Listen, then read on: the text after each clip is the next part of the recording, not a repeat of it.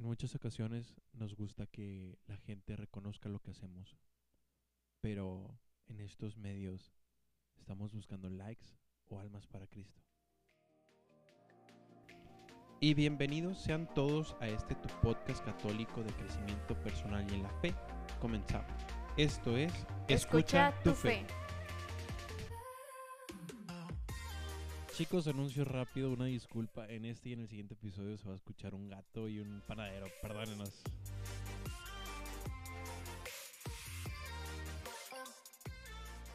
¿Qué onda amigos? ¿Cómo están? Espero que estén teniendo un bonito día, tarde, noche, sea cual sea el momento en el que estén escuchando este episodio. Y pues nada, aquí estoy con Raciel. ¿Cómo Hola. estás, Raciel? Bien, gracias a Dios, todo tranquilo. Algo preocupado. ¿Por qué, Raciel? ¿Qué te pasa? ¿Qué te acongoja? Este, es que sinceramente, el tema que hoy toca me preocupa un chorro. Porque, pues, si tú te das cuenta, esto que estamos haciendo, hasta cierto punto se puede considerar una influencia.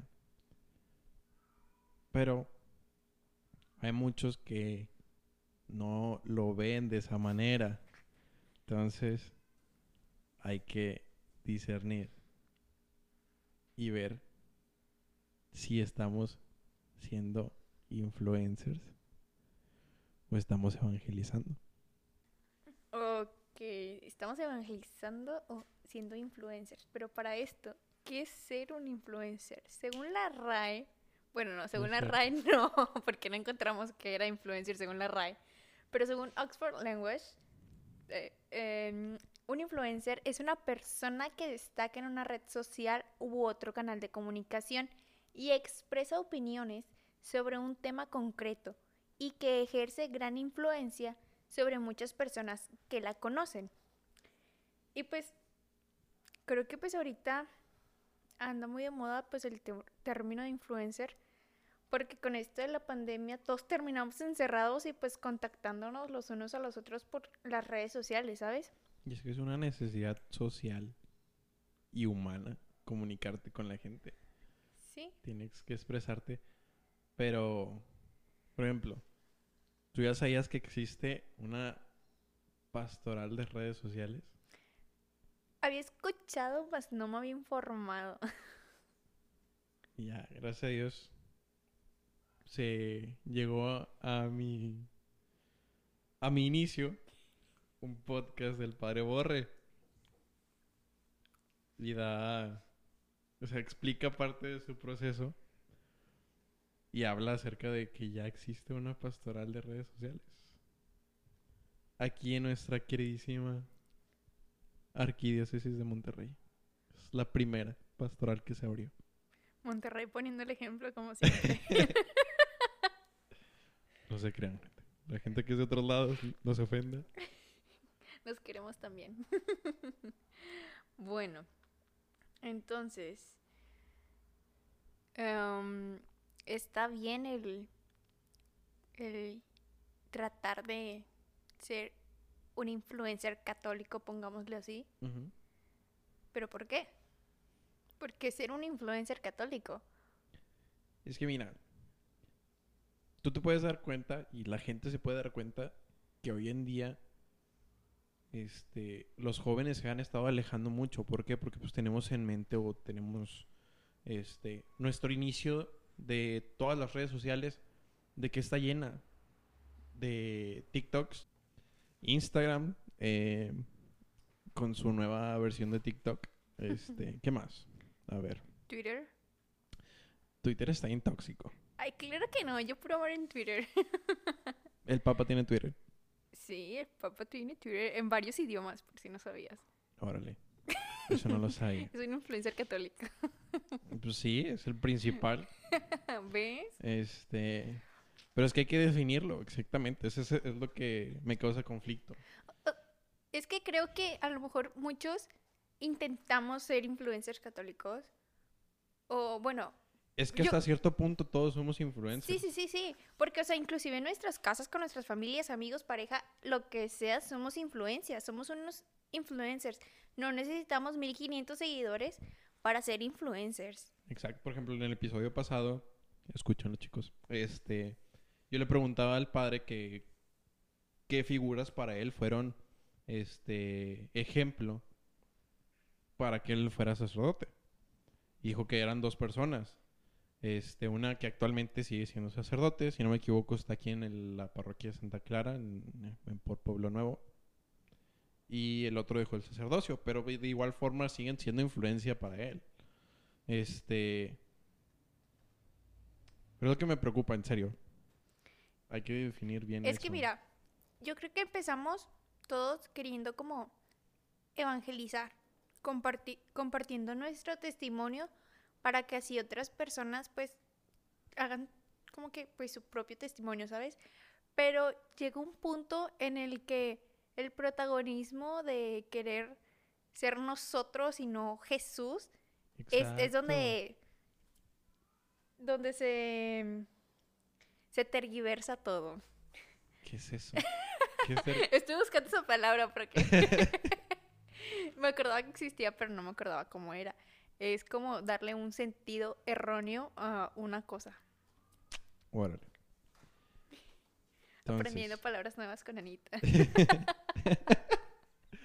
bueno.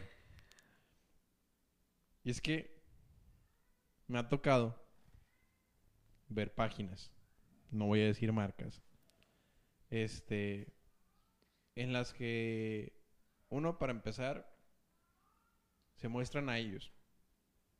O sea, uno no, no hay, no hay tanto problema de que salgan los rostros y todo. Pero pues toman una posición eh, este, en la que ellos protagonizan. Y pues no es la cosa. O sea, por ejemplo, nosotros, ¿qué es lo que hacemos? Puro podcast. Y fue, lo, fue una de las condiciones que, con las que se inició el proyecto de, este, Escuché tu fe. sí, de solo Solo audio. solo audio y hasta que se ocupe, o sea, que sea necesario, pues llegar a dar la cara. Este, Y si no es necesario, pues no. y si no es necesario, pues no. O sea, Porque la que- gente que nos conoce, pues ya saben quiénes en somos. secreto.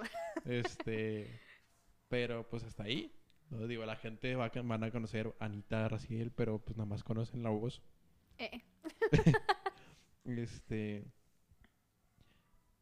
Y iniciamos esto porque sabíamos, o sea, nos dimos cuenta que hacía falta actualmente que los jóvenes tuvieran un ejemplo correcto de, de lo que es Dios. Este, o que los que no son creyentes entendieran pues un poquito nuestra fe. Digo, así como nosotros tal vez entendamos hasta cierto punto qué es lo que a ellos no les gusta de la iglesia o el por qué ellos no se han integrado. Pero pues es compartir lo que es la fe, lo que es la iglesia.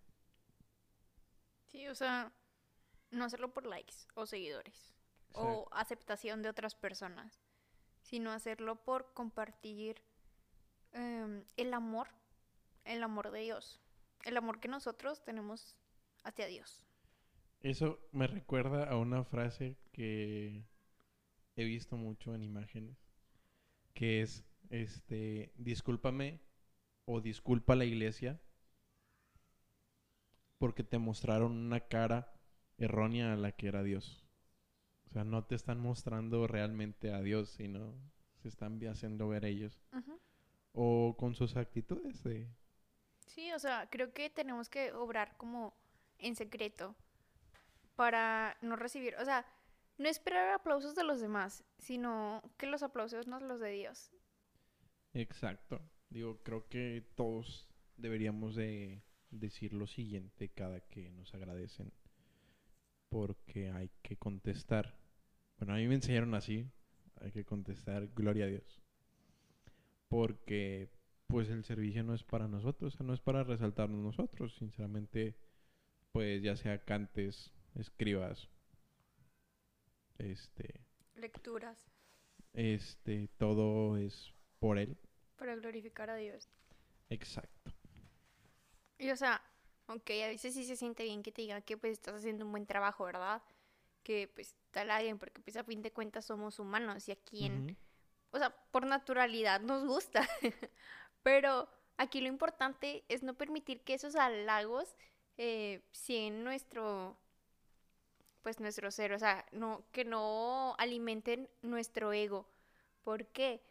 Porque pues hay que recordar que de cierta manera pues el protagonista aquí es Jesús, no, no nosotros. Sí, exactamente. Este, siento que muchas veces nos puede llegar a pasar de que pues, nos vayamos por otro rumbo y y ya es difícil dejar el ego después. Pasa.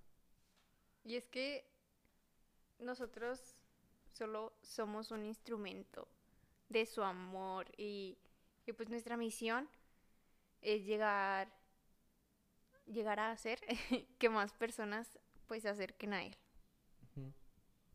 Entonces, eso también, o sea, ¿cuántos santos, cuántos santos hay que imagínate que hayan publicado todo lo que hicieron? O sea, que hayan como que, ah, yo hice esto tal día, o así, que hayan expuesto sus, sus obras, su todo. O sea, imagínate a Santa Teresa de Calcuta publicando cuántas obras de misericordia, cuántas cuántas fundaciones o cuántas cuánto todo hizo y pues no. No me lo imagino. Siento que sería un caos. Sería más criticada la iglesia. Entonces no hay que no hay que dar pie a que critiquen más a la iglesia por nosotros. No hay que ro- robar ese protagonismo que no nos corresponde. Entonces, aterrizando,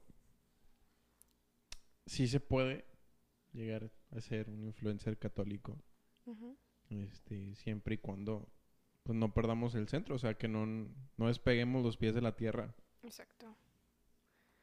Porque, o sea, inclusive nuestro patrono de aquí de Escucha tu Fe, Carlo Acutis, él, él utilizaba pues los medios para compartir la tradición católica. Inclusive el Papa Francisco dijo que Carlo supo utilizar las nuevas técnicas de comunicación para transmitir el Evangelio y comunicar los valores. Y creo que pues debemos ser como tomarlo de ejemplo. Y pues ahorita tiempos de pandemia lo que más utilizamos somos las redes compartir el evangelio sin sin que se pierda el, el sentido de Ya, pues para finalizar, este, pues invito a todos los que están escuchando este podcast que, pues seamos una influencia en la gente, que compartamos nuestra fe, este, obviamente hasta cierto punto de, de lo sano, de no querer convencer a fuerza, o sea, hay gente que no es creyente y pues tendrá sus puntos, este, pero pues con que lo hagas entender que el, el por qué crees y todo, todo perfecto. Bueno chicos, espero que se la estén pasando bonito, que, que tengan un excelente día. Anita les quiere mandar un abracito sin COVID para todos. y pues chicos, recuerden que juntos aprenderemos a escuchar nuestra fe.